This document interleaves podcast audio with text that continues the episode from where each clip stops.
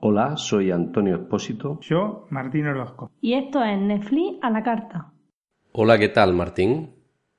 ¿Qué tal, Antonio? ¿Cómo andas? Pues aquí en casa, como puede escucharme con la voz un poquito tocada, le pido disculpas a nuestro oyente y espero que no me deje tirado en el programa. Esas son las cosas que pasan por andar desnudo por la casa, Antonio. Bueno, más, Hay que tratar de evitarlo. más bien por, por beber agua fría, por, por acostarme con el aire acondicionado, ya que en Granada estamos eh, ahora en la calle, pues hay 30 y cuantos, y tenemos 35 grados en la calle. Aquí en casa, pese a tener el aire acondicionado puesto, en la habitación en la que estoy grabando hay unos 26 grados, no está nada mal, ¿no? Para nada, para nada. Sí. Supongo que por allí, por Italia, vos estará mejor. Por acá, por acá. También hace calor. Sí, ¿no? Quizás un poco menos. Bueno, eh, eh, he dicho lo de vos porque antes hemos estado hablando un poquito de las principales diferencias del lenguaje de Argentina. Lingüística del lenguaje, el del lenguaje argentino con el español, ¿no? Sí, bueno, yo te decía que tiene mucha influencia italiana en el lenguaje argentino, porque de hecho en Argentina el 50% de la población es de origen italiano, así que hay un montón de modismos, de palabras que se han tomado justamente del italiano, así que es por eso que hablamos como hablamos. Como bien he dicho, tú por vos, ¿no? O ti por vos, o eres por sos, o tienes por tenés, o quieres por querés, ¿no? O dime por decime, ¿no? Son algunas de ellas, ¿no? Sí, sí, bueno. Queremos todo nuestro vocabulario. Muy bien, que en, la serie que voy a hablar yo, que es Sense 8, eh, particularmente he tenido un pequeño problemita en este sentido. Te lo he comentado también. Sí, sí, me dijiste que la segunda temporada, el- en vez de ser en castellano, es en este, español latino. Bueno, eh, no entera porque el primer capítulo sí que me da la opción de coger el español tradicional, pero a partir del segundo capítulo se cambia a español latino y no aparece el idioma español. No sé por qué. No sé si es un error temporal, error mío o que realmente la serie, mm, por ahorrarse costes, hayan decidido hacerla así. Me extraña mucho, pero bueno. En fin, Antonio, por eso te recomiendo siempre ver en el idioma original. Te vas a ahorrar este tipo de problemas. Sí, lo, lo que pasa es que cuando empieza, no es ningún problema, no tengo ningún problema en escuchar una serie en mexicano o en, en español latino, como he dicho. Simplemente cuando empiezas a escucharla en, en un idioma y te cambian al otro, pues ya es como si te cambiaran los actores, ¿no? Porque Sí, sí, cierto, eh, cierto. identifica a uno con una voz y te la ponen con otra y dices, es como si hubieras cambiado totalmente de serie. De hecho, eh, hace tiempo recomendé 3%, que el idioma es ese, ¿no? Eh, es una serie brasileña es de allí y la vi sin ningún tipo de problema, pero como digo, cuando empiezas a verla en español y luego te cambian a, a la... Sí, no es cierto. Es completamente cierto eso. Bueno, yo ya he dado un pequeño adelanto sobre la serie que voy a recomendar hoy. Eh, ¿Cuál es el que nos puedes dar tú? Bueno, si querés ya empiezo directamente con la serie. Pues sí, me- puedes empezar vos. Bueno, gracias. bueno, la serie es eh, Channel Zero, Candle Cove. O sea, la serie se llama Channel Zero y esta primera temporada es Candle Cove. Es una serie de HBO España, aunque o sea, no es de HBO, pero está en la plataforma de HBO. Así que bueno, la serie que tiene temporadas autoconclusivas gira alrededor del género de literatura ligada a Internet y que recibe el nombre de Creepypasta. El nombre Creepypasta deriva del popular término informático copy-paste, que es la abreviación del más correcto copy and paste, ¿no es cierto? Es decir, el famoso copiar y pegar. Este nombre se debe a que estas historias se difunden por la red a través de los mismos lectores que justamente copiaban las historias de un sitio y las pegaban en otro. Obviamente la palabra copy fue reemplazada por creepy, cuya traducción es horripilante, lo que marca de alguna manera el tono de los relatos, ¿no? El fenómeno de los creepypastas es anterior a Internet. De hecho, estas historias se difundían a través de los famosos BBS. No sé si alguna vez oíste hablar de estos BBS, Antonio.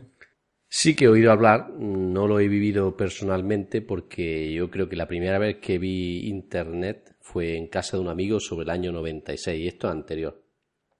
Claro, esto no era internet, sino que era una conexión a través de un modem, este, sí, que después se podía llegar a utilizar para internet, pero con mucha menos velocidad y te conectabas a un servidor y chateabas, eh, tenías noticias, bueno, cosas muy elementales que, digamos, fue precedente a, Internet. Ah, Entonces, a través de esto se pasaban estas historias creepypasta. Te quería decir que sí que había una cosa similar. Sabes que yo soy radioaficionado, ¿no? Sí. Sí que había una cosa similar a esto eh, en, en, tema radioaficionado, ¿no? Eran unas emisoras, tú creabas un servidor y digamos que los servidores se conectaban entre sí e intercambiaban información y luego los usuarios se conectaban a estos servidores y podían descargar fotos, ¿no? algunas noticias y demás. Es una cosa similar, pero no utilizando el teléfono, sino utilizando las emisoras. Ahora, he recordado el nombre, se llamaba Packet Radio y digamos que las, eh, las centrales eran TNC, ¿no? Y eran nodos mm, en los que se conectaban los usuarios y estos TNC o nodos se conectaban entre sí e intercambiaban información. Quizás algunos de nuestros oyentes que tengan un poco más de años se acuerdan de estos BBS. Yo recuerdo de, ya no era un asiduo utilizador de esto, pero uh, sí lo he utilizado. BBS, he chateado con gente, he ido a, este, a ver noticias. Era, digamos, el Internet muy, muy, muy básico de la época. Y bueno, justamente estos creepypasta empezaron a circular a través de estos BBS, o sea que es anterior todavía Internet. Aún así, la repercusión de este tipo de literatura se le atribuye en mayor medida al sitio 4chan, que es una image board, o sea que es un tipo de página web anónima, que es como una especie de tablón de imágenes. Y también tiene una estructura muy, muy similar a lo que era el BBS con em, distintas este, categorías y uno va entrando a la categoría y son chats a los que puedes ingresar, ¿no es cierto? Los relatos creepypasta son en general breves y se los reconoce porque tienen un símbolo sobre ellos que es un círculo con una X eh, por arriba, escritos a mano, están, parece dibujados a mano. De hecho, este símbolo se hizo famoso a partir de la web serie llamada Marvel Hornet y estaba referido a Slenderman, que era el operador o CSOP. Esto tampoco lo debes recordar porque justamente uno se conectaba a estos este, BBS y estaba el CSOP, que era el encargado de, gestionar este, entre comillas, servidor. La popularidad de esta webserie hizo que este símbolo se convirtiera en una especie de marca registrada para todos los creepypasta. Y el fenómeno propiamente dicho comenzó a mediados de 2007, justamente sobre este sitio que mencioné con anterioridad, del 4chan, y creció tanto que comenzó a englobar otros temas parecidos, como por ejemplo las leyendas urbanas. Esto sí, debes saber, alguna leyenda urbana debes haber oído, Antonio. Sí, sí, eso sí. Hay muchas, hay muchas. Bueno, el creepypasta fue creciendo con el correr del tiempo, inclusive llegó a estar en la etapa del New York Times, donde se publicó un artículo relacionado con este fenómeno que avanzaba justamente en la red. Se trata evidentemente de una especie de folclore como el que ha existido por siglos, en el que las historias se pasaban de unos a otros oralmente. Lógicamente, los medios actuales permiten que la difusión, en lugar de llevar años, eh, como era eh, antiguamente, se realice en horas y a veces en minutos, ¿no? Estas son las ventajas y desventajas que nos traen este, la modernidad, digamos, Entre los creepypasta hay tres géneros. Los realísticos, que son aquellos que no tienen elementos fantásticos y describen hechos que pueden ser reproducidos en la realidad, o sea, elementos cotidianos y, que no, no, son, em, digamos, fuera de lo común, ¿no? Con hechos normales vos podés generar una historia creepypasta. El segundo es el de las leyendas urbanas, eh, que son, justamente como te dije antes, son aquellos que toman como punto de partida estas viejas leyendas populares. Y por último están los documentativos, que son aquellos que cuentan la historia bajo la forma de artículo de un diario, revista o un relato escrito, donde se presentan hechos inexplicables e inquietantes dentro de una estructura informativa. Pero hay también subgéneros, como por ejemplo hay uno que se llama Versus, donde se prevén encuentros entre distintos personajes de creepypasta o pertenecientes a la red.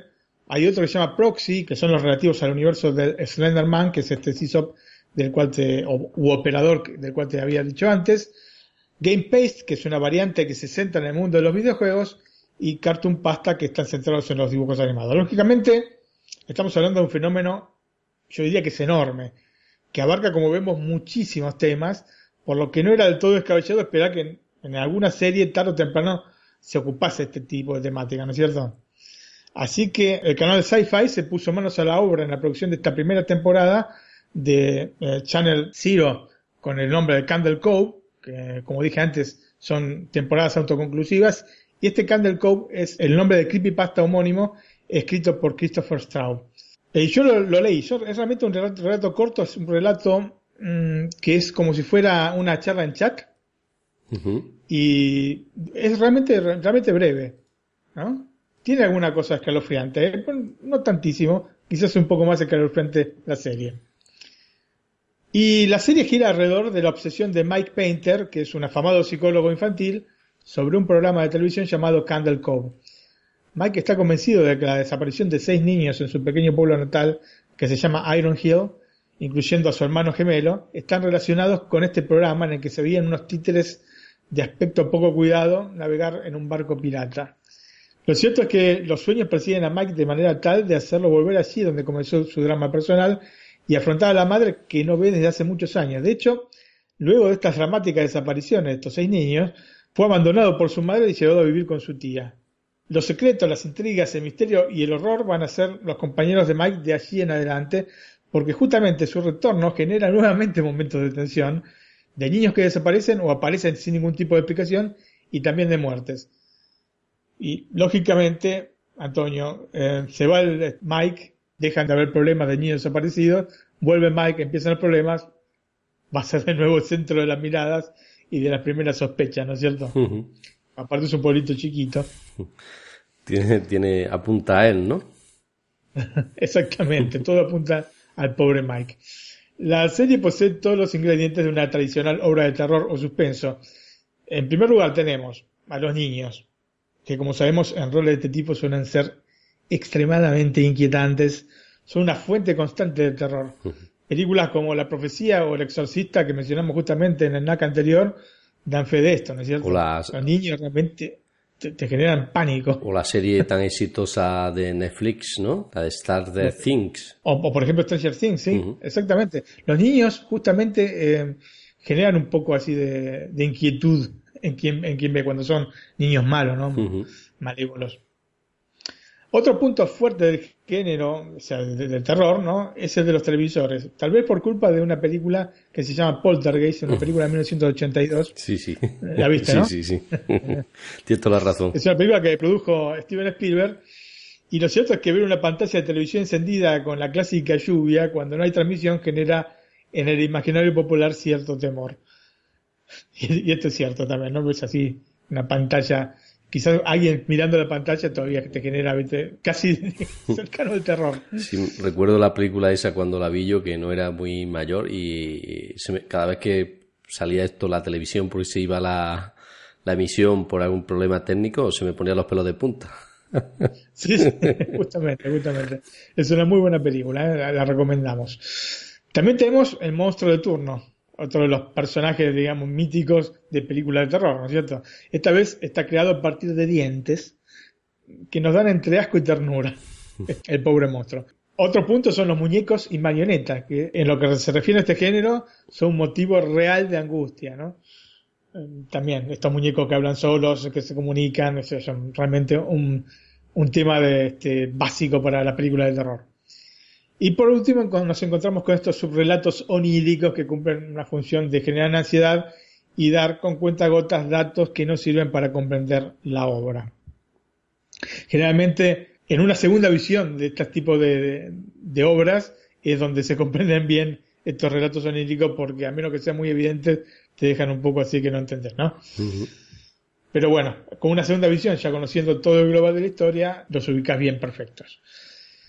Ya en el Zero Candle Cop tiene sus luces y sus sombras. Lógicamente, a partir de estos elementos que mencioné anteriormente, es difícil no conseguir generar más de un sobresalto en el espectador, pero la historia se extiende más allá de lo conveniente para mí. Fundamentalmente, pensando que los creepypastas son esencialmente relatos cortos. Yo te dije, eh, leí este Candle Cove y era un relato realmente corto, lo leí en cinco minutos, lo había terminado de leer. ¿eh? Lo pueden buscar en internet, en el sitio creepypasta.com o en ese caso está en su versión en inglés, yo lo conseguí en una versión italiana, pero me imagino que debe haber traducciones al castellano también. Así que es cuestión de buscar eh, en, internet eh, Candle Cove Creepypasta y seguramente lo van a conseguir. Tal vez la idea se hubiese podido desarrollar en uno o dos capítulos, quedando mucho más redonda que el resultado global que se obtuvo. De hecho, hasta en un capítulo podría quedar mejor, porque es un relato corto, y los relatos cortos tienen que ser contados este, más o menos como fueron concebidos. Si bien está basado, no es tal cual el relato que, te cuento que es este, una charla este, en un chat, pero sí se podría haber redondeado en un solo capítulo. Y esto me, parece que hubiese sido mejor. En la historia del cine encontramos, por lo menos a mí, de las películas que, que me gustan mucho del género de terror, eh, son, son generalmente divididas en capítulos.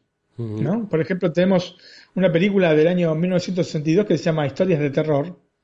¿no? Es una película que trabaja, en la que trabaja Vincent Pike, que es uno de los maestros del terror, y también trabaja Peter Lorre, que lo podemos recordar por la película Casablanca. Y este Historias de Terror eh, traía tres relatos, tres relatos cortos, ¿no? porque es una película de una hora y media, tres relatos de aproximadamente, lógicamente, media hora cada uno, de em, obras de Edgar Allan Poe. ¿no? Estaba El extraño caso del señor Valdemar, estaba em, El gato negro y había otra más que ahora no, no me viene a la mente. Pero eran tres historias. Así que me parece que la manera de desarrollar este tipo de cosas, si es así, si, parten de relatos cortos, como eran los relatos del mismo Edgar Allan Poe, está bien desarrollarlas en, este, en tiempos más, más breves que una temporada de seis capítulos, que es lo que tiene esta Channel Zero uh, Candle Cove. Otro de los puntos discutibles es esta personalidad que le dieron al protagonista, Mike Painter, que realmente yo no sé si es el actor, yo no sé si es el guion, pero este hombre, Antonio, expresa menos que un melón. No se entiende si, eh, fue algo buscado o no, pero realmente la falta de emoción que, se le ve en la cara no genera terror, sino más bien aburrimiento. De todas maneras, debo admitir que me vi la serie completa en un par de noches, que diría que es el horario ideal para este género, ¿no? Y si bien pienso que me hubiese divertido más con tres historias de dos capítulos cada una, o, o más aún, con seis historias separadas este, por capítulos, el concepto global este, para mí es un aprobado. Channel Zero Candle Cove se estrenó en octubre de 2016 y en febrero ha sido renovada por Sci-Fi para una segunda temporada centrada obviamente en otro creepypasta. Y este en este caso es eh, un creepypasta llamado La Casa Sin Fin. Y verá la luz este mismo año, la segunda temporada, aunque probablemente por la pantalla HBO la veamos el próximo año. Esta primera temporada, entonces, como dije, cuenta con seis capítulos de 45 minutos cada uno aproximadamente y está protagonizada por Paul Schneider como Mike Painter, Fiona Shaw como Marla Painter, que es la tía de Harry Potter, en las películas de Harry Potter es la, que, la actriz que hace la tía, Luisa de Oliveira, que es eh, el papel, hace el papel de Amy Welsh, Natalie Brown, que hace de Jessica Jolen, y Sean Benson, que hace de Gary Jolen. Bueno, una serie interesante, ¿no? Eh, en el concepto global para mí es interesante y yo le daría una, oportunidad. Eh, si les gusta especialmente el género de terror, lo va a hacer pasar un buen momento. Pues seguramente no se puedan comparar con las películas que a ti y a mí nos gustan tanto, ¿no? De, este género, ¿no? Sí, em, te digo, la base me encantó, por eso es que conté toda esta historia de los, de los creepypasta. me encanta que tengan esa visión de ir a este tipo de relatos o de leyendas urbanas, relatos cortos. Me hubiese gustado, tal vez como te digo, un approach a la serie un poco más em, separada en capítulos autoconclusivos, no en temporadas autoconclusivas, porque eh, se nota que está un poco estirada la trama. Entonces, y, y, se ven este, determinadas escenas repetidas en varios momentos de, la serie. Por eso hubiese sido mejor eh, uno o dos capítulos y englobar ahí y meter tres historias. En total hay centenares de estas historias. ¿No es cierto? Sí, tienes toda la razón. Pero bueno, como bien dice, hay que darle una oportunidad, ¿no? Absolutamente, a mí me parece eh, muy válida la serie. Es, se trata de una, de una, primera temporada, tal vez ya en la segunda enganchen un poco más con el ritmo. Te repito, esto se repetía un poco mucho, eh, determinadas cosas, y se veía que está estirada. Tal vez con un guion un poco más elaborado, aún con una historia corta, se puede hacer un relato de seis capítulos de 45 minutos, que al fin y al cabo son cuatro horas y media, ¿no?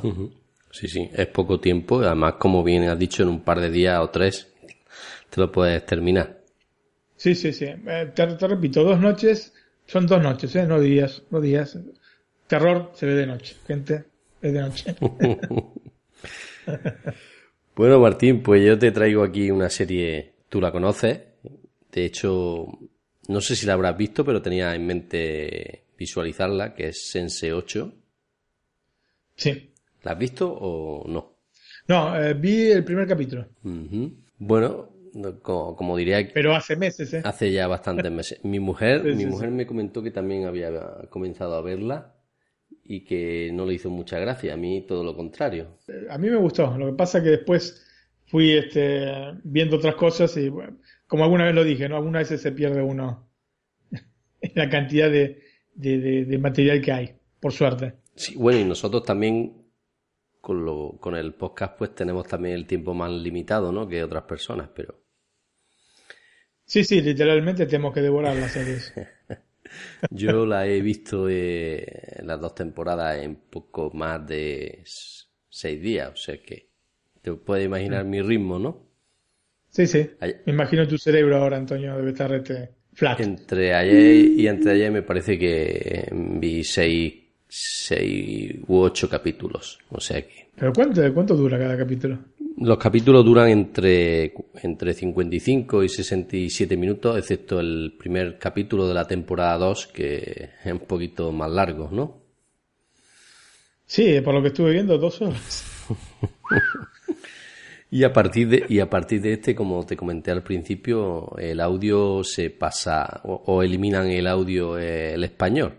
Ya está el audio español, pero latino no sé si es un error propio mío de mi sistema o, en, o que esto, en todos pasa igual. Nos, ya nos comentarán nuestros oyentes. Mm. Eh, como digo, Sense 8 aglutina el elenco internacional más destacado de los últimos años. La serie gira en torno a ocho individuos cuyas vidas se ven repentinamente conectadas en la lucha por su supervivencia. Sense 8 es un juego de palabras para señalar el aspecto de sensei, sensitivo, de ocho personas que repentinamente se encuentran interconectados, comparten sentimientos, conocimientos, pensamientos, dolores y placeres, a pesar de encontrarse en lugares completamente alejados el uno del otro. Estos ocho senseis deberán resolver el misterio que les aqueja antes de que sea demasiado tarde. La premisa suena entonces como una buena excusa para hablar de las relaciones interpersonales en la era del Internet actual, sobre la comunicación digital que nos acerca y nos aleja, o que en todo caso nos transforma, y sobre la intimidad de nuestros pensamientos en una era de sobreexposición, ¿no, Martín? Estamos actualmente un poquito sobreexpuestos en todo, ¿no? Sí. Especialmente en lo que se refiere a redes sociales, Antonio. Hay que bajar un poco el nivel. Cierto, cierto. Personalmente creo, ¿no? Uno se expone demasiado en las redes sociales. No es mi caso, porque no me gusta, pero em, sé que generalmente los jóvenes tienden a exponer y a dejarse ver demasiado en las redes sociales y tienen que guardar algo para el interior que también es bueno. No, no puede ser todo expuesto. Totalmente de acuerdo. Bueno, pues hablemos de los ocho personajes o sensei de la serie, ¿no? Es eh, con una pequeña mutación genética eh, los convirtió a todos en lo que son, ¿no? El primero es Will Gosky, eh, localización Chicago, Illinois, ocupación policía y es experto en proteger y servir. Es, que se tema de los policías. ¿no? Es cierto. Aunque no todos, como hemos podido ver en algunos vídeos, ¿no? Pero el lema es ese, por lo menos. Por lo menos el lema es ese, sí. Es el primero de los sensei con los que Jonas se contacta, ¿no? Eh, Jonas es un, sensei que trata de ayudarles para que a ellos no les pase como a él, ¿no? Eh, sufre migraña, estoy hablando de Will Gosky, sufre migraña y de visiones que son el resultado de ser testigo de un asesinato que jamás se resolvió cuando era niño. El segundo es Ridley, eh, lugar de nacimiento Islandia, localización Londres, Inglaterra, ocupación DJ, está involucrada en el mundo oscuro de las drogas callejeras. Sus problemas del pasado encuentran una manera de afectar su vida del presente. El tercero es Wolfgang, eh, localización Berlín, Alemania, ocupación ladrón de cajas fuertes. área en la que es experto, ¿no? Pues evidentemente. ¿Puedes creer que yo eh, conocí a uno? a, un, a, un... a un ladrón. Le decían acá, en que, escribió un libro, porque yo le hice la gráfica para el libro, y eh, le decían el, el Giotto. Le decían Giotto porque Giotto hacía círculos perfectos, y este hombre hacía círculos perfectos para abrir la caja de seguridad. No sé exactamente cómo era este, el, método que empleaba, pues lógicamente no me leí el libro, tampoco me interesaba demasiado, pero el tipo era ladrón, está lleno de oro. ¿eh? evidentemente, no de su trabajo legal, ¿no? Pero... Efectivamente. Y estuvo varios años en la cárcel. Y cuando salió, yo no sé qué pasa acá. El tipo anda con su Lexus híbrida que salieron 30.000 euros. este, pero no sabe la cantidad que, que, tiene este señor. Bueno, quita plata, digamos, para, eh, para no decir un término en, argentino. Eh, es impresionante. pues Wolfgang es experto en, robar eh, joyas a nivel mundial y combate mano a mano. Tiene muchos problemas con su familia y toma grandes riesgos por su mejor amigo, Félix. Carpeus, localización Nairobi, Kenia. Ocupación chofer de transporte público. Es experto en conducir con altos niveles de dificultad. Eh, conoce todos los atajos y ama su trabajo. Optimista, amable y busca desesperadamente ganar dinero para poder comprar medicinas para su madre enferma de SIDA. Como podéis imaginar, en Kenia, en Nairobi, el tema de los medicamentos es un poco complicado. Ah, sí, efectivamente. Kala, localización Mumbai, India. Ocupación farmacéutica. Área en la que es experta. Medicina. Está siendo obligada, entre comillas, a un matrimonio por conveniencia con un hombre a quien no ama. Cuando reza a Ganesha para que evite su matrimonio, ¿no?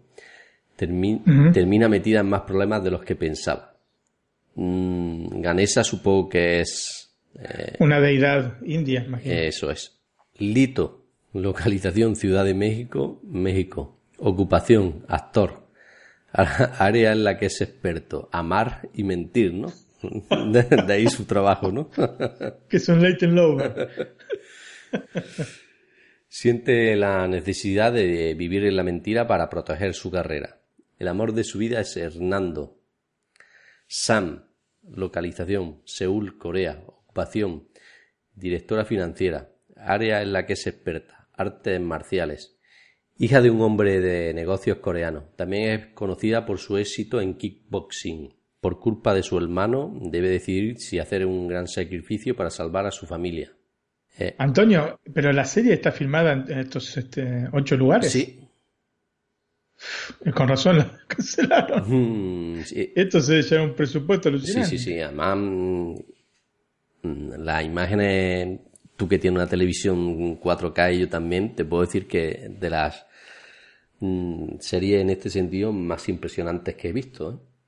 Sobre todo la segunda temporada. ¿eh? Como digo, Sense 8, la primera temporada está compuesta por 12 capítulos de entre 55 y 65 minutos aproximadamente. Eh, la serie se torna interesante. Quizás los 5 o 6 primeros capítulos son repetitivos y sin avanzar demasiado en la trama, ¿no? Esto se hace un poco pesado, ¿no? aunque cada uno de estos cinco o seis capítulos nos dan algo nuevo, siempre volvemos un poquito atrás. Es lo que yo he, podido percibir, ¿no? A partir del cinco o seis capítulos, pues ya sí que se avanza y se hace mucho más interesante. Sí, hasta que te presentan un poco todas las historias y uno se engancha con cada personaje, es lógico que pasen unos capítulos. Bueno, pero pasado esto, te adentra en sus vidas y en sus problemas. El final de la primera temporada te deja con la miel en los labios, ¿no? Como suele ser habitual en este tipo de series, ¿no? Pues la segunda temporada está disponible desde el pasado 5 de mayo y como hemos comentado, pues he encontrado un pequeño inconveniente y es que tras el episodio 2, la segunda temporada, el audio español desaparece misteriosamente, ¿no? Solo permitiendo el español latinoamericano. Como digo, no hay ningún tipo de problema a esto, simplemente que cuando lo hacen el cambio tan repentinamente es como si tuviesen cambiado los actores. Mm. Que en un caso de ellos pasará como ahora veremos cuando lo diga. Sense 8 explota los sentidos de lo que vemos, oímos, pensamos y sentidos. En esta segunda temporada todo lo que vimos en la primera es un poco más. Y no solo hablaremos del drama, la segunda temporada encontramos mucho humor. Lito, Miguel Ángel Silvestre, no sé si conoces a este actor español. No. Bueno, las, mujeres si lo que lo conocen es muy conocido desde que se, se puso de moda en España la serie Velvet. Ah, la serie sí, sí, sí, que ya me dijiste. Que tiene muy, mucho en común con las chicas del cable, ¿no? Eso es. Sí, digamos que la chica del cable es Velvet 2. y Book, Mitchell X. Somers le dan un toque de comedia necesario a este tipo de series. Creo que Sense 8 vale mucho la pena, sobre todo si tiene la posibilidad de ver la serie en 4K, con una impresionante saturación de color que me ha dejado atónito. He disfrutado inmensamente al verla y creo que vosotros pensaréis lo mismo, ¿no? Una pena que Netflix haya decidido cancelar la tercera temporada y espero que el éxito de las reproducciones le hagan replanteárselo, aunque bien sabemos tú y yo que no va a ser así, ¿no? Sí, no, difícilmente, Antonio. De hecho, hoy mismo, viernes 9 de junio, sacaron un tweet donde justamente reafirmaban esto de que no, no corría más la serie. Creo que, creo que he leído por aquí por la prensa que Miguel Ángel Silvestre publicó un tuit mm, diciendo que había disfrutado mucho con la oración y que sentía el que la hubiesen cancelado. Pero bueno, es lo que pasa con, con, Netflix. Supongo que el no conseguir las suscripciones que esperan y como bien sabemos, el gasto de este tipo de series, el grabar en, en estos siete u ocho lugares diferentes conllevará un gasto importante, aunque creo que muchas de las escenas serán a través de croma y esto abaratará los costes, pero algunas otras pues tendrán que trasladarse allí. Sí, son más que nada las, tomas en externo, ¿no? Si son dentro de una habitación, dentro de una casa, etcétera, lógicamente puede ser en cualquier lugar. Bueno, pues vamos a pasar para finalizar a los actores principales, los Sense8.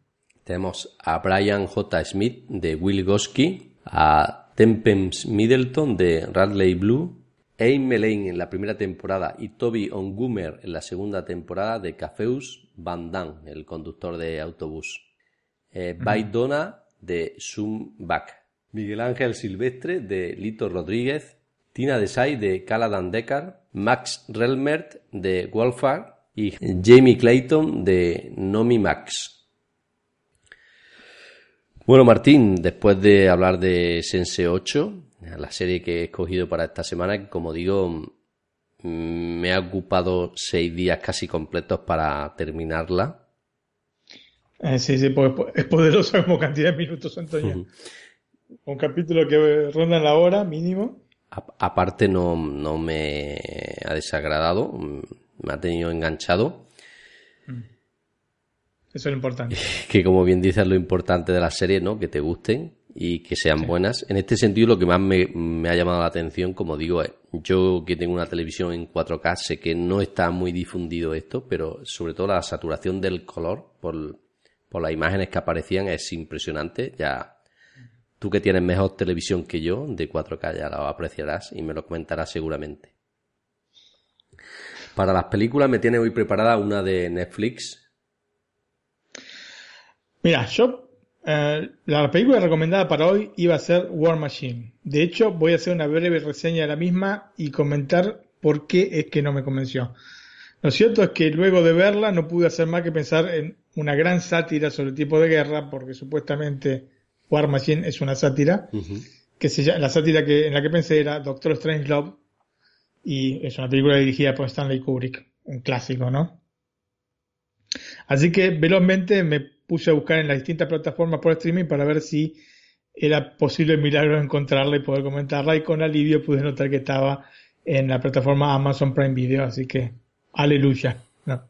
Y esto te digo que habla muy bien de esta plataforma porque no se trata de uno de los filmes más populares del momento. ¿eh? Tiene más de 50 años la película y además es en blanco y negro, cosa que sé que muchas veces elimina posibles visualizaciones. La gente le huye en muchos casos a blanco y negro.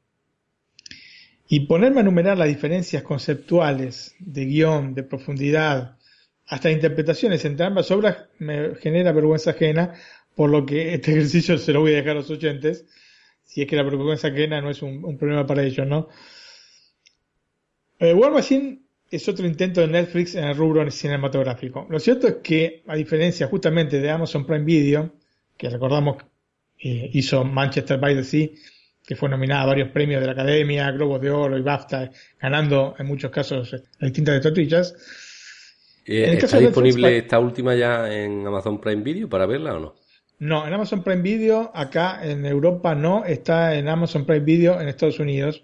Si tienen VPN pueden ingresar a Amazon Prime Video, pero la salvedad de eh, Amazon Prime Video en Estados Unidos es que no tiene audio, subtítulos ni nada en castellano, no hay nada.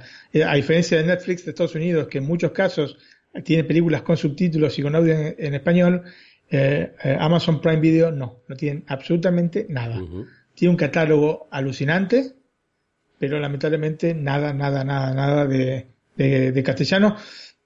si tienen alguna noción de inglés, está bueno porque tiene subtítulos, o sea que se pueden ver las películas con los subtítulos en inglés. Pero bueno, Netflix, a diferencia de Amazon Prime Video, parece que con las películas no llega a dar en el clavo. Con las series sí, ya sabemos, ¿no? Tiene grandes series. Pero con las películas, digamos que le cuesta este, elegir los productos a financiar. O no los elige demasiado bien. Y este es el caso de War Machine. El film está basado en un hecho real que involucró al general de cuatro estrellas del ejército norteamericano que se llama Stanley McChrystal, que en la película tiene el nombre de Glenn McMahon quien es enviado a Afganistán para concluir el trabajo que se comenzó en la administración Bush. Estamos hablando de esto de la administración de, Obama, ¿no? De Barack Obama. Y para quien no sepa, em, el rango militar en Estados Unidos indica que vos tenés los generales de con una, dos, tres, cuatro estrellas. El máximo es cuatro estrellas en tiempo de paz y cinco estrellas en tiempo de guerra. Em, que sería, creo que el rango es general del ejército, una cosa por el estilo, pero nada más en tiempo de guerra. Sé que eh, este Stanley McChrystal tenía el máximo rango del ejército norteamericano. De hecho, lo habían puesto al frente de las tropas en Afganistán, ¿no? Es uno de los puntos calientes del planeta. Y a pesar de actuar de buena fe respecto a sus ideas, que correctas o no, yo diría que, desde mi punto de vista, más bien no, son un real intento para pacificar el país, va a encontrar reticencia en los mismos políticos que le enviaron a apagar el incendio. O sea, los que le van poniendo el, palo en la rueda a este McMahon en la, en la película, o McChrystal en la realidad, para llevar a cabo el plan que tiene en la mente, son justamente los políticos. ¿no? no se entiende muy bien por qué lo llevaron ahí, entonces. El tema es que con el intento de conseguir más tropas para su plan se genera una mala relación con el presidente Obama, a quien intenta forzarle la mano a partir de una entrevista para el popular programa 60 Minutos. Es un programa que va los domingos en, Estados Unidos y que es sumamente popular. Ahora yo no sé exactamente qué rating tendrá, pero en su momento era el programa más visto, un programa periodístico, ¿no? Como resultado obtuvo las tropas que buscaba, aunque en un menor número, creo que eh, quería unas 40.000 le dieron 30.000, eh, ¿no? Soldados, pero se ganó un poderosísimo enemigo. O sea, le forzó la mano a Obama, pero se lo ganó de enemigo. Por otra parte, su asesor de prensa, porque tenía todo un staff, ¿no? Que, que trabajaba contra él, el asesor de prensa le va a presentar a un periodista que los va a seguir a él y a su equipo en una visita, en realidad es una visita no protocolar, sino es una visita de, para pedir este, ayuda estratégica en Afganistán a otros países aliados eh, de Estados Unidos dentro de Europa para eh, que, envíen tropas a Afganistán, ¿no? O que hayan enviado tropas a, tropas a Afganistán. Y justamente este periodista que entra un poco a ver cómo es el, entorno de Mac, eh, McMahon o McChrystal, repito, de, de, cualquiera de dos maneras, ¿vale? Porque se sabe que es este, este hombre. Eh, va a ser el comienzo del fin para, para el general. El problema de la película pasa por un guion que no nos hace generar empatía ni odio con el protagonista. Y yo creo que esto es lo peor que puede pasar en un film. Que no te importe lo que suceda con el personaje principal, ¿no? que te dé lo mismo. Si vos ves una película y realmente no tomas partido por el protagonista, sea villano o no, digamos ya tiene algún problemita la, película. Si a esto le vamos a sumar que el centro de atención, que debía ser el enfoque satírico de la historia, porque supuestamente nos la vendieron como una historia satírica, como una sátira, este enfoque se limita solamente a algunas expresiones faciales de este McMahon, eh, que está correctamente interpretado por Brad Pitt, o el patético mal genio de su segundo al mando, este, el general Pulver, o el presidente afgano Karzai, interpretado por este, Ben Kisley, que me hace preguntar realmente qué ha hecho este hombre ganador del Oscar al mejor actor para terminar haciendo este tipo de papeles, nos damos cuenta de que es bastante pobre, digamos, como approach a lo que es una sátira. Y la sátira es un género que te hace reír con el cerebro. Se empieza por el cerebro y te presenta una crítica social y una idea de fondo. Si no, no sería sátira. Si no te presenta, que tener estas tres cosas, ¿no? Que te haga reír, aunque sea intelectualmente, que te presente una crítica social y que haya una idea de fondo. Si, si no hay, eh, si no están estas tres cosas, no es una sátira, es una comedia normal, común y corriente. Yo me pregunto a dónde iba dirigida la crítica en esta película, porque no se entiende bien. ¿Iba Obama? iba a este general McMahon, este McChrystal, iba a la guerra, iba a los gobiernos títeres impuestos por los norteamericanos. La verdad, Antonio, que yo no sé a dónde va dirigida, porque no se termina de alinear la idea de fondo, y sin eso nos quedamos con las manos realmente vacías. La película tiene una duración de 122 minutos y está basada en el libro The Operators de Michael Hastings, el guion y dirección a cargo de David Michaud y los protagonistas son Brad Pitt como el general Glenn McMahon, Anthony Michael Hall como Greg Pulver, Ben Kingsley como el presidente Karzai y Topher Grace como Matt Little, entre otros. Y bueno, lamentablemente es así. Para mí es un acto fallido de Netflix esta War Machine. Pero me vino a la mente esta otra gran película y este es el centro de este Netflix a la carta en lo que se refiere a las películas que se llama Doctor Strangelove or How I Learned to Stop Worrying and Love the Bomb, que tiene un enigmático título en, español, o no, en España, mejor dicho, que es Teléfono Rojo, volamos hacia Moscú. Yo sinceramente no voy a entender jamás porque tiene este título. El título en Latinoamérica está más inspirado, se llama Doctor, más inspirado, está más cercano a la realidad, se llama Doctor Insólito o Cómo aprendí a dejar de preocuparme y amar la bomba. Es prácticamente literal era la traducción de este título. Quizás la traducción perfecta hubiese sido Doctor Extraño Amor o Cómo aprendí a dejar de preocuparme y amar la bomba. La película nos sitúa dos horas antes del comienzo de la Tercera Guerra Mundial. El lugar es la base norteamericana de Barpelson y allí el general Shake the Ripper, que es una referencia a Jack el Destripador, transmite a los 34 bombarderos P-52 que están a su cargo que ejecutan el plan R, como Reaper. Esto implica el ataque con bombas atómicas a objetivos soviéticos. Eh, primero, decir que esta película es una película de 1964, o sea que ubiquémonos un poco en, tiempo.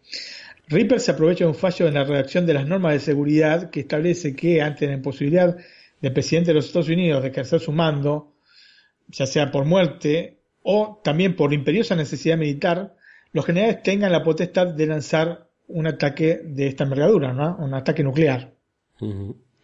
Y en un primer momento la tripulación del bombardero capitaneado por el mayor TJ King Kong queda perpleja ante la situación, pero luego comienza a ejecutar los procedimientos para llevar a cabo la misión. Estos B-52 permanecen constantemente en vuelo las 24 horas y siempre a una distancia de aproximadamente dos horas del objetivo primario. La cuestión es que la noticia de los bombarderos desplegados y en fase de ataque llega al Pentágono y a la Casa Blanca, y es así como toda la cúpula militar y gubernativa se reúne en la War Room, y allí, en un primer momento, el general Turkitson, que es un hombre de modos adolescente que se la pasa mascando chicle y haciendo numerosas muecas, le explicará al presidente de los Estados Unidos, Merkin Maffley, después voy a, explicar un poco los nombres porque son realmente elegido de una manera magistral por Stanley Kubrick. Porque, bueno, después lo voy a explicar. Eh, bueno, voy a explicar justamente al presidente de Estados Unidos, este Star Hitson, lo dedicado a la situación y cómo se llegó a ella. Es así que citarán al embajador soviético y se pondrán en contacto con el primer ministro Dmitry Kisov para intentar resolver el problema, ¿no? Este problema es que están yendo todos los eh, bombarderos norteamericanos B-52 a bombardear puntos estratégicos eh, en la Unión Soviética. Bueno, no todos, 32. Y bueno, nos vamos a ubicar, como dije antes, eh, en la época. Estamos en el año 1962, la película es de 64, ¿no? Pero el origen es del 1962 y estamos en uno de los momentos más preocupantes de la Guerra Fría. Stanley Kubrick se obsesiona con el tema que se obsesiona, que siempre se obsesionaba Stanley Kubrick, pero se obsesiona este, en este caso con este, la guerra nuclear y empezó de manera alocada a leer libros. Llegó a leer 50 libros referidos a esta guerra nuclear hasta que dio con el libro perfecto para poder rodar un film. Y el título era Red Alert, que era una novela escrita por Peter George. Y rápidamente Kubrick se hizo con los derechos de la novela por solo 3.500 dólares. Bien, serían de la época, pero no es tantísima plata, ¿no? 3.500 dólares. La cuestión es que eh, Kubrick comenzó a trabajar en el guion junto a James B. Harris, que es un, colaborador suyo, y el nombre del proyecto del guion era Edge of Doom. Es algo así como al borde de la condena. Y la idea era de guionizar la novela de este George, de Peter George, como lo que era, que era un drama.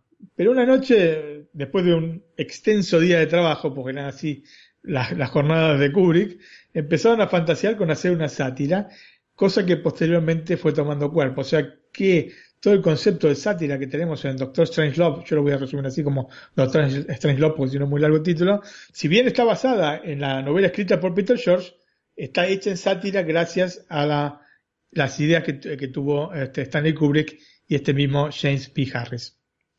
En tanto, en este periodo el mundo occidental se veía consternado por la crisis de los misiles de Cuba, que se produjo justamente en 1962 cuando los norteamericanos descubrieron bases de misiles nucleares soviéticas de alcance medio en territorio cubano. Y esto aconteció justamente en octubre de ese año, del 62. Y tal vez fue el periodo de mayor tensión en todo el mundo luego de la Segunda Guerra Mundial y seguramente el momento en el que más cerca se estuvo de una tercera guerra. Yo creo que más cerca que eso después ya no se estuvo.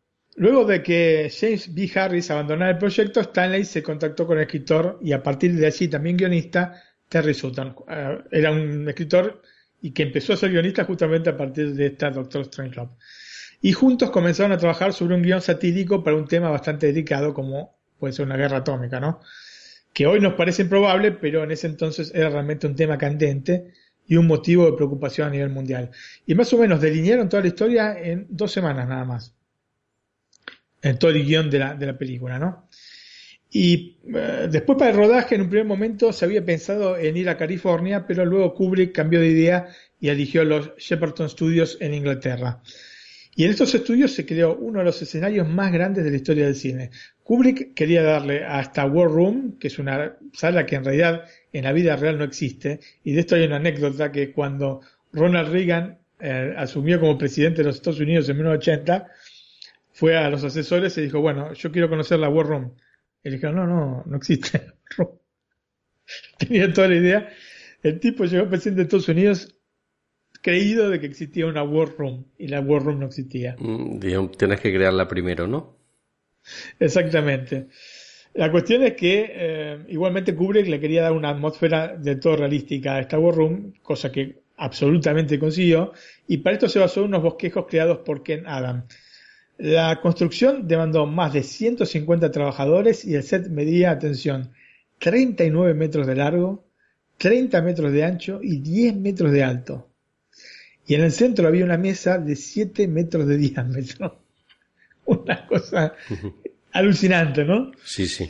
Eh, a la que Kubrick quiso agregar un paño verde para que diera la impresión de que las 26 personas que estaban alrededor de la mesa eh, dieran justamente esta sensación de estar jugando una gigantesca partida de póker, ¿no? Digamos que para completar lo grandilocuente de este escenario mastróntico, se utilizó 10.000 metros de cable para la iluminación de esta gran sala de operaciones. O sea que todo lo grande lo hizo. Y atención, Kubrick era uno de los productores. Si bien la película después es distribuida por Columbia, eh, productor es Stanley Kubrick. O sea que mucho salió de su bolsillo. El otro gran plató de la película es el B-52, que se realizó obviamente por los tiempos que corrían sin la cooperación de las Fuerzas Aéreas Norteamericanas. El director de arte, Peter Martin, encontró un libro llamado Strategic Air Command, que en su tapa tenía una foto del interior de este bombardero. Y a partir de esta foto, que aparte yo te digo, o sea, se ve el libro que se ve muy, muy mal, muy mal. Yo no sé cómo hizo este hombre, y este, construyó todo el interno del avión, ¿no? Así con su pura imaginación. Y te digo que tan mal no lo hizo, ya que los miembros de la Fuerza Aérea Norteamericana, que fueron invitados a la presencia de rodaje, quedaron, dice, este, comentaba este mismo Martin, que se pusieron blancos, ¿no?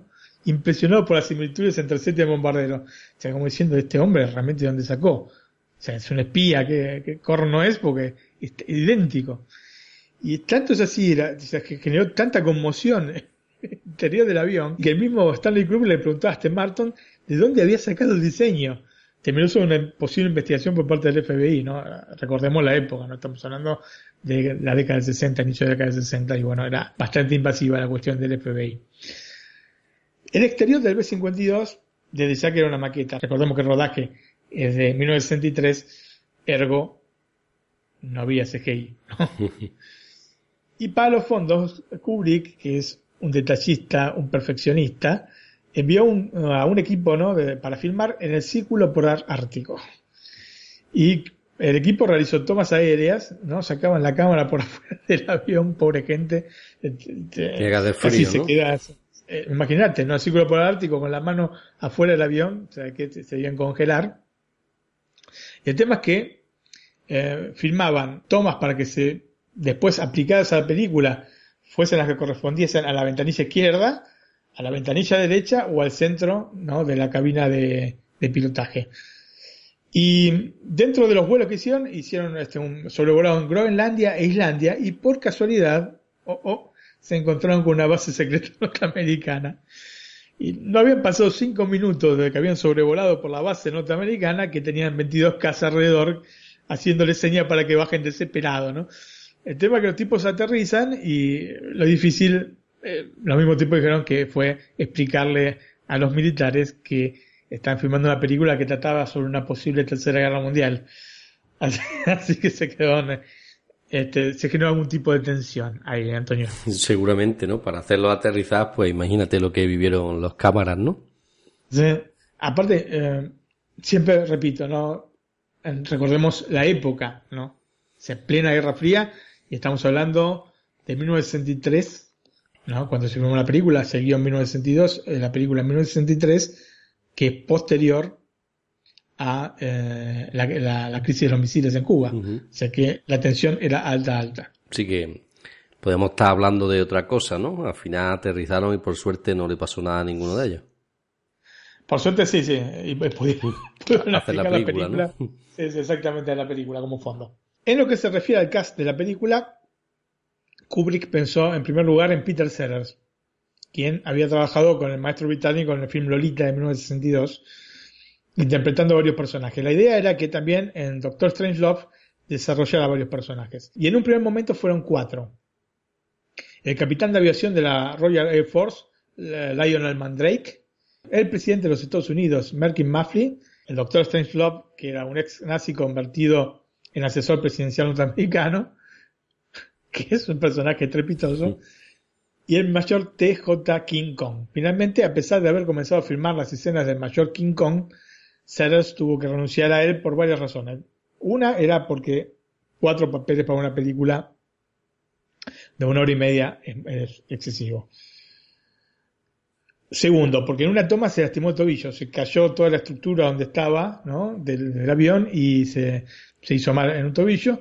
Y el tercero era que el acento tejano que tenía que tener el personaje no le salía como quería. A pesar de que Peter Sellers es conocido por ser un actor que hace muy bien las, este, el, tipo de, acentos de, distintos países, ¿no? Pero bueno, el tejano se ve que lo tenía, tenía una tal ahí y no le salía de ningún modo. Otra cosa interesante es que muchos de los diálogos de Peter Sellers son absolutamente improvisados Empezaba con un par de líneas que estaban escritas en el guion y después empezaba a delirar y, quedaban. Hay una escena, Antonio. Hmm. Yo no sé si viste la película. No, no recuerdo haberla visto. Cuando terminemos de grabar te la pones a ver, ¿eh? bueno, hay una escena en la que está hablando eh, con el presidente, con el primer ministro ruso. No se oye al primer ministro, ¿no? Pero se oye a él. Este digo que lloras de risa. Lloras de risa. Eh, realmente, bueno, uno de los actores de comedia más impresionantes de la historia, ¿no? Peter Sellers. Eh, si hablamos de la saga de la Pantera Rosa, de la fiesta inolvidable, ya sabemos a quién nos referimos. Un actor extraordinario. El papel de King Kong finalmente quedaría en las manos de Slim Pickens, que lo hizo de manera magistral y sin dudas lo convirtió en el papel de su vida. Para el rol del general Buck Targitson se convocó a George C. Scott, que también es un actorazo, que obtiene una interpretación remarcable de este histriónico general de posturas semiadolescentes que se le pasaba por otro lado mascando chicle. Y el personaje está sobreactuado, pero por petición del mismo Stanley Kubrick. Así que cuando vea la película, que no, te, no diga, uy, Dios mío, ¿cómo está sobreactuado este personaje? Eso se lo pidió Kubrick. Y le queda perfecto. Como, como ven, todas las cosas que estoy este, marcando mar, este, señalan un tipo de película que es claramente una sátira, ¿no es cierto? O sea, a, diferencia de War Machine, que te la vende como sátira, de sátira tiene bastante poco. Por otro lado, hay vinculaciones simbólicas entre la música y la película. Por ejemplo, en las escenas en las que nos situamos en el B-52, Kubrick eligió un leitmotiv que es una marcha muy popular eh, de la Guerra Civil Norteamericana. Y si querés, escuchamos una fracción como para que la gente tenga idea de lo que es. Venga, vamos a escucharla.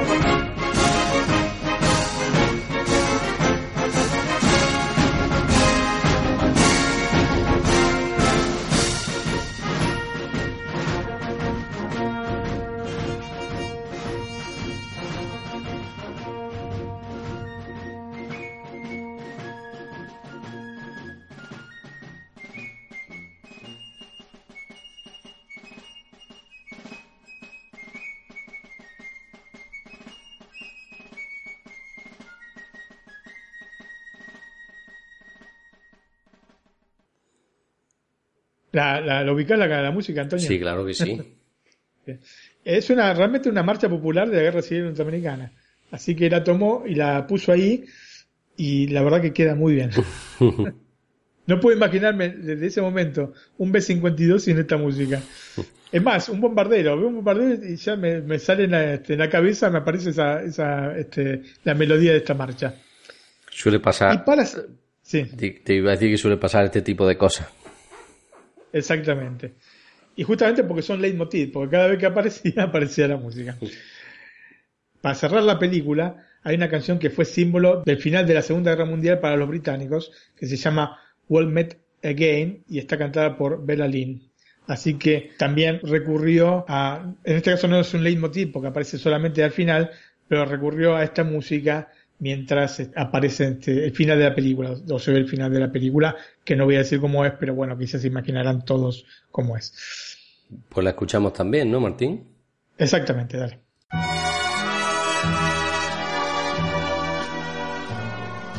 We'll meet again.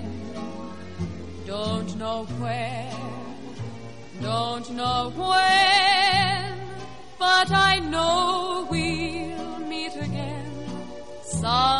Sunny day.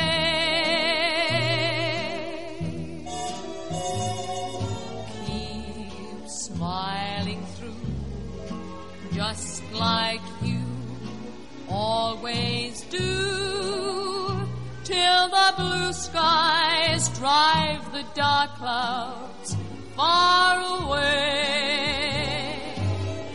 So will you please say hello to the folks that I know? Tell them I won't be long.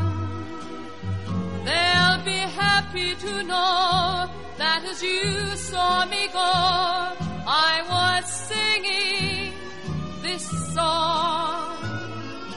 We'll meet again. Don't know where, don't know when,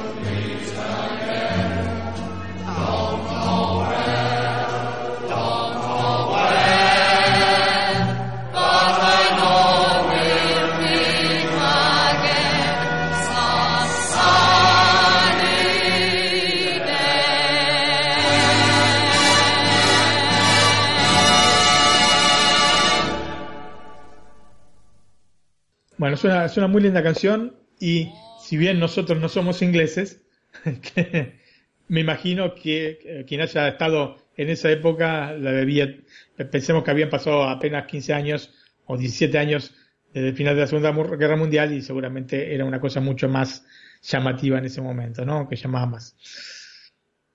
Eh, es imposible, y esto viene un poco a cuento de lo que había dicho antes sobre el tema de los nombres, ¿no? Y es imposible no ver las connotaciones sexuales que se evidencian a lo largo de toda la película, ¿no? es, una cuestión freudiana esta película con respecto al sexo. Desde el inicio, con el avión que carga combustible en el B-52 mientras está en vuelo. Son estos aviones que sacan como una especie de, De manguera, de ¿no? tubo, ¿no? Sí, de manguera y se, se conectan con el otro avión, como si los dos aviones estuviesen en, en una especie de idilio amoroso, ¿no? Tipo como los delfines. así que ya empieza así. La película empieza de esa manera. Después, el nombre Jack eh, the Ripper, que como dije es una cita, diría que casi literal, ¿no? A Jack el Destripador, Jack the Ripper eh, en inglés, que es el famoso asesino de prostitutas en la Londres victoriana. Ujú. O sea que hay una connotación sexual. La secretaria de Targitson. Ya, el mismo Targitson, el nombre viene de, de, de Túrgido, que también tiene su, su, este, su referencia sexual. Bueno, la, la secretaria de Targitson, Miss Scott, está en bikini en una habitación con este último, que luego se porta como si fuese un chiquilín enamorado, cuando posteriormente habla con ella desde la War Room. En un momento está esperando el presidente de Estados Unidos hablar con el primer ministro ruso ante una situación de emergencia mundial. Está por estallar la tercera guerra mundial y este está como un, un niño enamorado hablando con, con su noviecita, la secretaria, Miss Scott. Por otro lado, el mayor King Kong lee una revista Playboy mientras está este, piloteando el avión que tienen doble página central justamente a Miss Scott.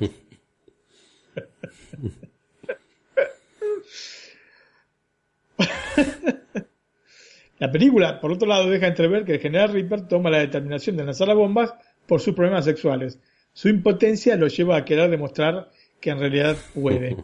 Y esto es una es importante porque si ustedes van a ver la película en España o en Latinoamérica, eh, probablemente noten que hay eh, un momento en el que hablan justamente el personaje de Mandrake o Mandrake con Reaper y eh, pasa del castellano al inglés, porque fue una parte censurada en su momento en la que justamente las connotaciones sexuales son muy, muy evidentes. Más evidentes que en todo el resto de la película. Así que en ese momento yo les recomiendo poner los subtítulos, porque si no se van a perder este, lo que están hablando Mandrake y este, este General Reaper. El Doctor Strangelove, por otro lado, propone una proporción de 7 a 1 entre mujeres y hombres para completar refugios en vista de repoblar el mundo luego de la guerra mundial. Y además las mujeres deben ser sensuales. Pues todos los tipos haciendo sí, no, claro, lógico. lógico. Pero aparte este doctor Strangelove, este, se le sale que este, que es nazi, ¿no? Porque cada tanto le dice al presidente, my Führer, o se pone así con el brazo. Hay momentos que, que toda esta parte las improvisaba Peter Sellers, y si ustedes se fijan bien en los actores que están alrededor, más de uno, Se especialmente ríe, ¿no? el- sí, sí, especialmente el que hace de em, este, em, embajador este, de la Unión Soviética, se está riendo, se no puede parar de reír. tiene la mano, tiene una mano con un guante, ¿no? Que aparte parece tuviera vida propia, lo quiero ahorcar, no, no, es estrepitoso. Este personaje de Peter Sellers es una maravilla.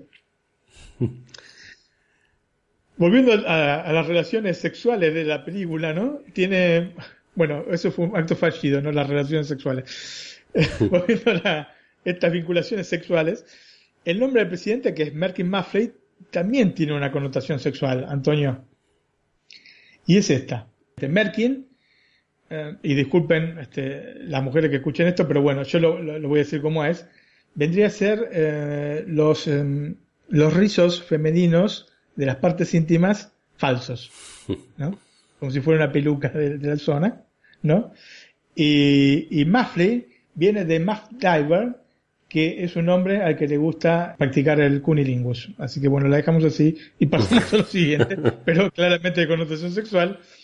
Y por último, el apellido Mandrake, que es el capitán de aviación de la Royal Air Force, también que está interpretado por Peter Sellers. Mandrake tiene también un significado sexual, ya que se trata de un tipo de afrodisíaco. Así que, Antonio, las referencias sexuales son constantes. Y hay otra que, que no menciono para no hacer spoiler, pero realmente hay toneladas de, de- de connotaciones o, o cuestiones sexuales dentro de esta película. Kubrick, Eso te lo digo por lo que me te encanta. quería decir que Kubrick para este tipo de cosas que es especial, ¿eh? Eh, Kubrick es un genio, era un genio, Eh, absolutamente un genio. Y justamente Kubrick utiliza la sátira para establecer su punto de vista. Seguramente la comedia es la mejor manera de presentar un concepto sin intención es la de llegar a una gran cantidad de personas, ¿no? Por otra parte es un fiel reflejo, porque a mucha gente no le gusta ver drama, punto. Es así. Por otra parte, es un fiel reflejo del sentimiento generalizado en esos años oscuros, donde muchos no se planteaban la idea de si iba a haber una guerra nuclear, sino más bien de cuándo sería, ¿no? Estaban bastante convencidos, especialmente los norteamericanos, de que tarde o temprano iba a estallar la tercera guerra mundial con la Unión Soviética. Lo cierto es que este director británico, este genio, con un tono satírico y de comedia negra, señala la calaña moral de quienes supuestamente deben conducir las grandes naciones, que son incapacidad, a ver si, a ver si la relaciona con algún dirigente actual, ¿no? Cada uno en su país. Incapacidad, falta de reacción, desidia, egoísmo y fundamentalmente soberbia son algunos de los objetivos que podemos aplicar y sin temor a equivocarnos a los dirigentes mundiales en, en su totalidad. No hay uno que se salve, ni uno solo, ni siquiera de los gloriosos países del norte de Europa, ni siquiera ahí. ¿eh? Y es posible no darle razón, Antonio. No la tiene totalmente. Absolutamente, ¿no? Lo interesante de este concepto que nos plantea Kubrick es que no hay un final feliz y no puede haberlo para nosotros en tanto y en cuanto dejemos el poder al establishment y siguiendo esta línea de pensamiento, Doctor Strangelove es de alguna manera un manifiesto anárquico porque, seamos sinceros, las cosas a más de 50 años de, de su estreno no cambiaron en absoluto y yo creo que no pinta que vayan a cambiar. No, yo creo que van a, a seguir así por mucho tiempo. Sí, estos movimientos actualmente en boga en Europa, estos movimientos populistas, no cambian de un milímetro lo que pienso de lo político. La bandera del pacifismo y de las consecuencias del desmanejo eh, que enarbola la película no tienen fecha de vencimiento. Más allá de que ahora no tenemos este temor de, la guerra nu- nuclear, pero sí tenemos el temor del terrorismo, ¿no? Y está en cada jefe de gobierno, en cada candidato que cada uno de nosotros vota, llevarla donde debe estar. Sin dudas, el 45% de los norteamericanos que votaron a Trump deberían verla, eh, Doctor Strangelove, y reflexionar sobre el voto que dieron. Porque es un voto de odio y no es un voto este, hacia un mundo mejor. Como una señal de destino, la película iba a tener su van premier el 22 de noviembre de 1963, que recuerdo fue la fecha del asesinato de John Kennedy. Y cierto, Antonio, que a veces la ironía de la vida es caprichosamente cruel, ¿no? Sí, sí. Lógicamente tuvieron que postergarlo, ¿no? La fecha eh, se tuvo que aplazar y la película finalmente fue estrenada. Esta está bien, era una van premier, pero estrenaron un- unos días después, no sé exactamente el tiempo después, pero estrenaron después, no ese día.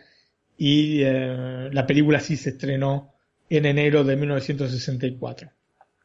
Cuando en realidad está prevista para mucho antes, ¿no? Para, para diciembre. El 22 de noviembre, el día de mi nacimiento, lo sabías tú, ¿no, Martín? Sí, sí, sí, ya habíamos hablado de este tema.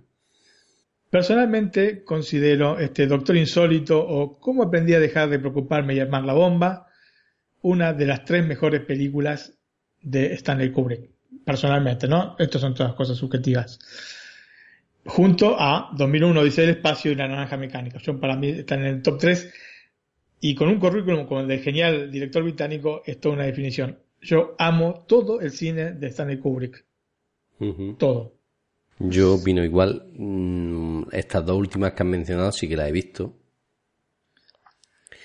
Y esta que estamos hablando, pues supongo que también. Lo que pasa es que, mm, como es de hace tanto tiempo, la de Doctor Strange Love, no sé si la he visto o no. Quizás cuando me ponga a verla, que la tengo que ver recientemente, te diga que sí la vi. Mira, Antonio, es una maravilla esta película.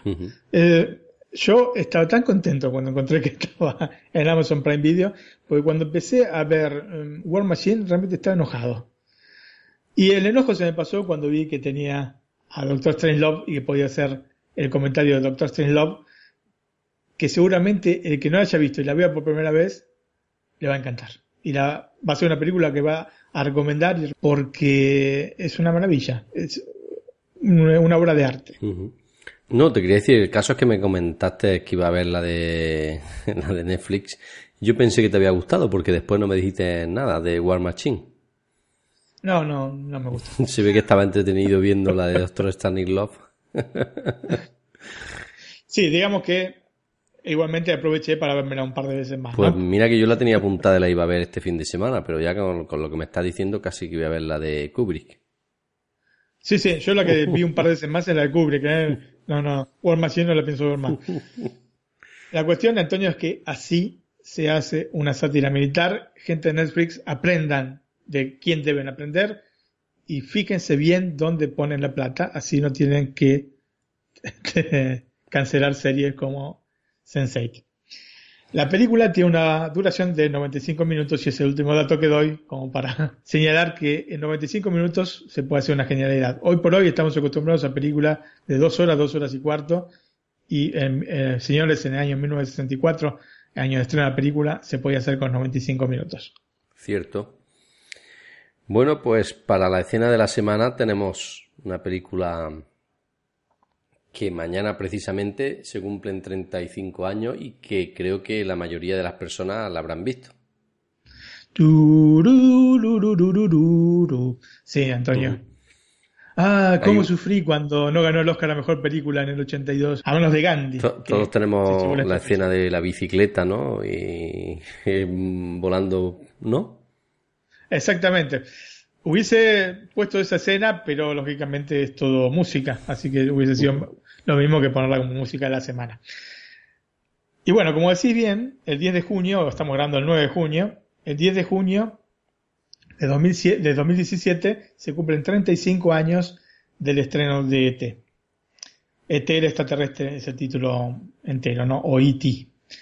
Y teníamos pensado hacer un especial de la película, de hecho, me compré el Blu-ray para, para hacer el especial de la película porque la había visto que estaba, no sé si en Netflix de Argentina, por lo menos me salía así, y después me confirmaron que no estaba, así que lamentablemente este, debo confirmar que no está en ninguno de los catálogos de Netflix, salvo en el norteamericano, pero en el norteamericano está eh, solamente con audio y subtítulos en inglés. Así que aquí va nuestro homenaje a la película de 1982 dirigida por Steven Spielberg, que hiciera las delicias de quienes éramos adultos y niños de esa época, como así también de generaciones posteriores. Y en esta escena clásica vemos a E.T., aquí en Gertie, que es la nenita de cuatro años, que es protagonizada por eh, Drew Barrymore. Eh, Gertie disfraza este, a E.T., ¿no? lo disfraza de nenita, ¿no? ante el espanto de Elliot. Elliot era el chico, ¿no? Eh, el chico que está vinculado con ET. Y, y ET comienza a hablar en ese momento, porque hasta ese momento era este, un, eh, un extraterrestre mudo, y va a generar una de las frases más conocidas de la historia del cine. Y decime, ya, Antonio, ¿qué frase es? Ya, vamos. ET, teléfono, casa. E.T. Phone Home. La verdad los hará libres. Bueno, sí, es, digamos, es extra famosa esa frase. Y bueno, aquí va nuestro recuerdo para este el extraterrestre, película de 1982 que cumple 35 años. Sé bueno, sé bueno. Falta.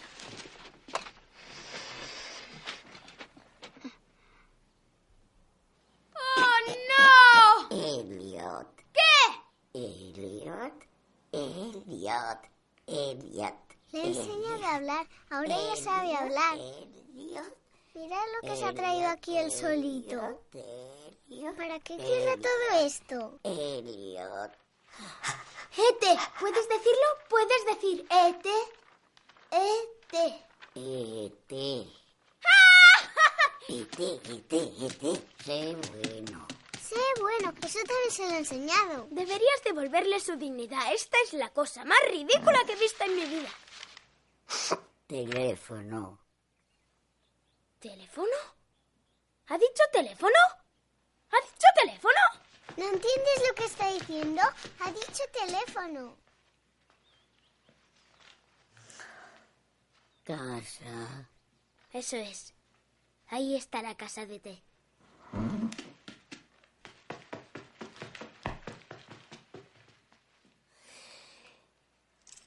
E.T. Mi casa. Teléfono.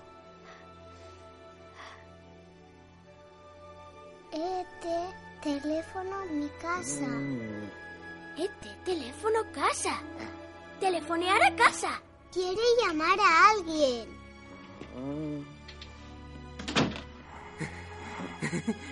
¿Qué hace ese tío así? E.T. Teléfono. Mi casa. Está hablando, ¿no, Elliot? Mi casa.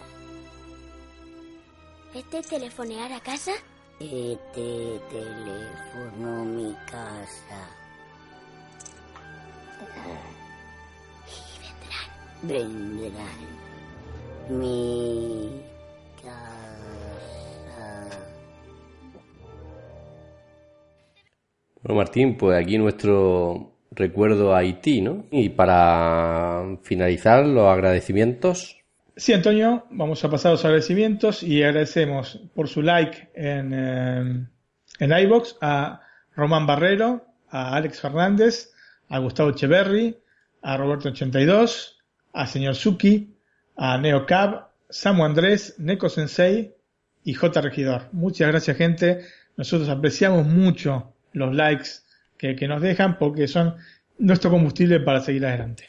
Exactamente. Eh, agradecemos a todos vosotros y a todos los que nos escuchan, que sé que semana tras semana sois muchos. Así es. Bueno, Martín, pues ya sí, para finalizar nos queda la música de la semana. ¿Qué nos puede decir? Se trata de un tema mítico de los Rolling Stones que fue compuesto en 1966 por Mick Jagger y Keith Richards y forma parte de la banda sonora de algunas películas y series, o sea, no es referida a una sola. Por ejemplo, la podemos escuchar en otra película justamente de, de Kubrick que se llama Full Metal Jacket, o en la escena final del Abogado del Diablo, una película con Al Pacino y Keanu Reeves, o también últimamente en un capítulo de Westworld. Pero es, en este caso es una versión instrumental, no es la versión de Mick Jagger y Keith Richards. Así que si querés la escuchamos y ya nos despedimos de la gente. Que empieza Tinton, Tinton, Tinton, ¿no?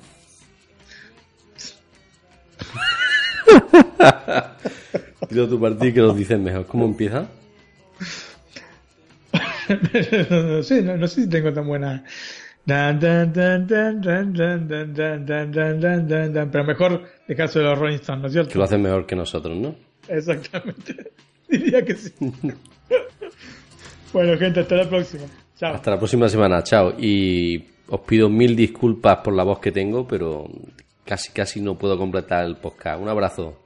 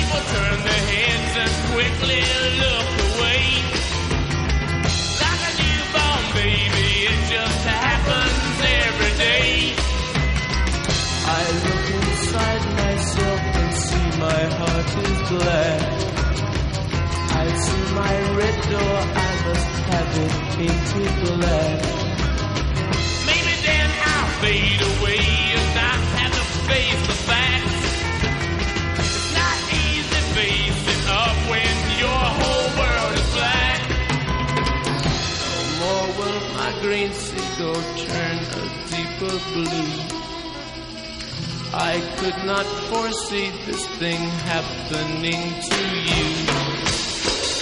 If I look hard enough